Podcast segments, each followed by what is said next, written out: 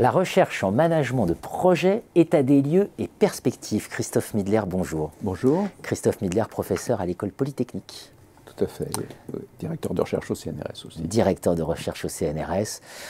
Vous êtes une des grandes figures en management de projet. Hein, on va droit au but. Voilà. Et notamment un ouvrage qui est extrêmement marquant, L'auto qui n'existait pas sur l'aventure Twingo, l'aventure Logan.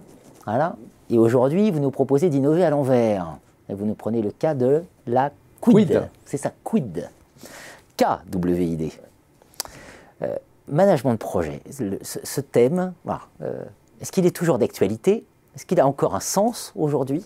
Euh, quel, regard, quel regard on peut porter sur cette question du management de projet? Comment ça a évolué? Où on, en est? Ben, Si vous voulez, le, pour résumer vraiment brutalement, le management de projet essaye de proposer des organisations, des processus et des outils pour à la fois formuler des cibles d'objectifs euh, désirables, à valeur, et réaliser ces cibles. Bon. Alors ça, c'est évidemment euh, une capacité qui est très utile pour les entreprises qui doivent innover, et aujourd'hui, la plupart des entreprises sont dans des contextes de compétition par l'innovation, mais je crois que c'est aussi euh, une capacité très importante pour manager des, transitions lourdes. Et aujourd'hui, on, parle beaucoup de différents types de transitions lourdes, la transition numérique, la transition énergétique, la transition euh, écologique. Et on voit bien que pour gérer ces transitions, euh, le problème, c'est souvent la dissociation entre l'affirmation de ce qu'on appelle un projet, et ce qui est plutôt une cible en fait, et la réalisation de cette cible dans un contexte social et dans un temps spécifique. Mmh. Et c'est justement le sujet du management de projet, articuler la formulation de la cible à sa réalisation, euh, je dirais, euh, contextualisée. Donc je pense que c'est tout à fait d'actualité euh, et je continue à vendre des, ouvrages, des ouvrages y compris de 93. Le, champ du management de projet, il oscille entre deux, entre deux, deux pôles. On pense stratégie d'un côté, parce qu'on parle objectif, etc. Puis on pense management des opérations de l'autre. Comment il se situe? Voilà. Est-ce que c'est, est-ce qu'il y a une petite question d'identité là qui se pose? Eh ben, justement, je pense que c'est intéressant parce qu'il articule les deux. Hein. Quand on prend la stratégie, elle se centre sur le versant amont, c'est-à-dire formuler des cibles désirables. Quelles sont-elles Comment on les caractérise Quels outils on peut voilà. Et puis le management des opérations, on suppose les choses en place et on cherche à les optimiser, mais on ne dit rien sur leur création ou sur leur transformation. Or, le management de projet, je dirais, il pose la question de l'articulation des deux. Il est entre la formulation de la cible, il n'est pas entre, il enjambe l'articulation de la formulation de la cible et de sa mise en œuvre. Et donc ça l'amène à, poser des problématiques organisationnelles que ni la stratégie ni le management des opérations euh, n'abordent vraiment. Hein. Spécifiquement, il y, a des, il spécifiques Alors il y, en a quatre. Hein. Il, y enfin, il y en a plusieurs, mais je dirais, j'insisterai, puisqu'on n'a pas beaucoup de temps, sur quatre.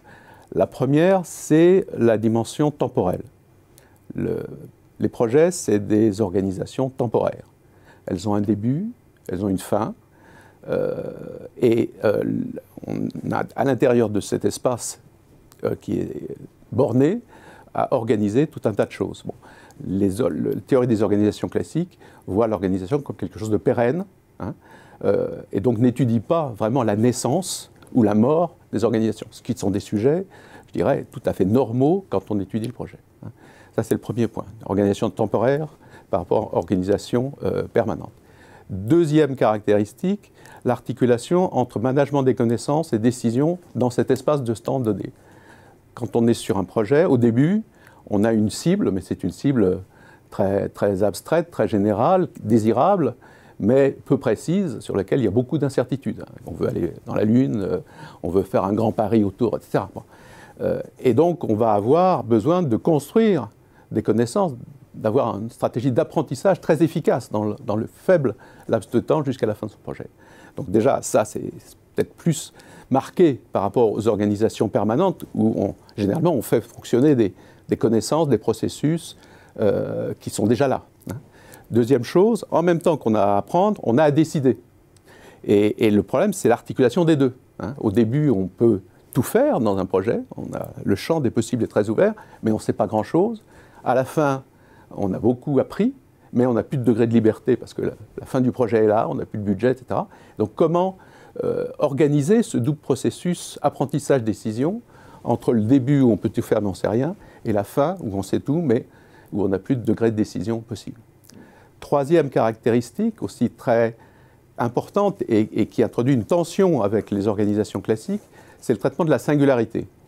Euh, l'organisation euh, classique, on pourrait dire taylorienne ou fordienne, euh, doit son efficacité à la, je dirais, à la standardisation des processus, au fait que, c'est la métaphore du, polytechnicien, on essaye de se ramener au problème précédent et de faire rentrer les, gens, les process, les activités dans des processus standards. Le projet, au contraire, va mettre au premier plan la singularité de, ce qu'on a à faire. Hein. Et c'est pour ça qu'on le fait généralement. Hein. Donc singularité du moment, singularité du contexte. Et donc on, va avoir des tensions avec euh, les standards, les best practices de l'organisation. Alors l'exemple que, vous avez cité, euh, que j'ai étudié sur la Quid, est typique de ça. Renault euh, voulait faire une petite voiture en Inde, dans le plus grosse part de marché, qui est justement la petite voiture indienne. Et au début du projet, donc l'équipe projet, a fait un, benchmark, comme on dit, euh, de, la compétition, a vu que la, voiture qui était le blockbuster euh, du marché, c'était une voiture qui s'appelait l'Alto de, Maruti. Et évidemment, elle a analysé en détail cette voiture, l'a envoyée au siège central pour le faire essayer par les, experts euh, automobiles du siège. Et le retour de ces experts a été absolument radical et rapide. Cette voiture est invendable au nom des normes de ce que c'est qu'une belle voiture euh, au siège de Renault. Or, c'est la voiture la plus vendue en Inde. Donc ça voulait dire que pour réaliser ce projet singulier, il fallait transgresser les normes, je dirais, inscrites dans la culture de l'entreprise, la culture technique de l'entreprise.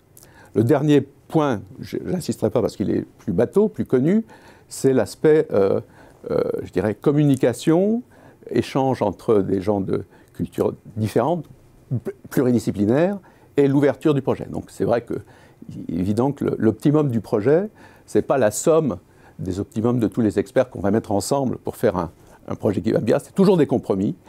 Et donc réaliser des compromis, c'est quelque chose qui est toujours très difficile. Et donc là, on a une part importante de la compétence euh, des chefs de projet, justement, à la fois de communiquer, mais au-delà de la communication, de réussir à trouver ces compromis meilleurs pour le projet et généralement un peu moins bons que le best, pour, chaque, euh, pour chaque acteur.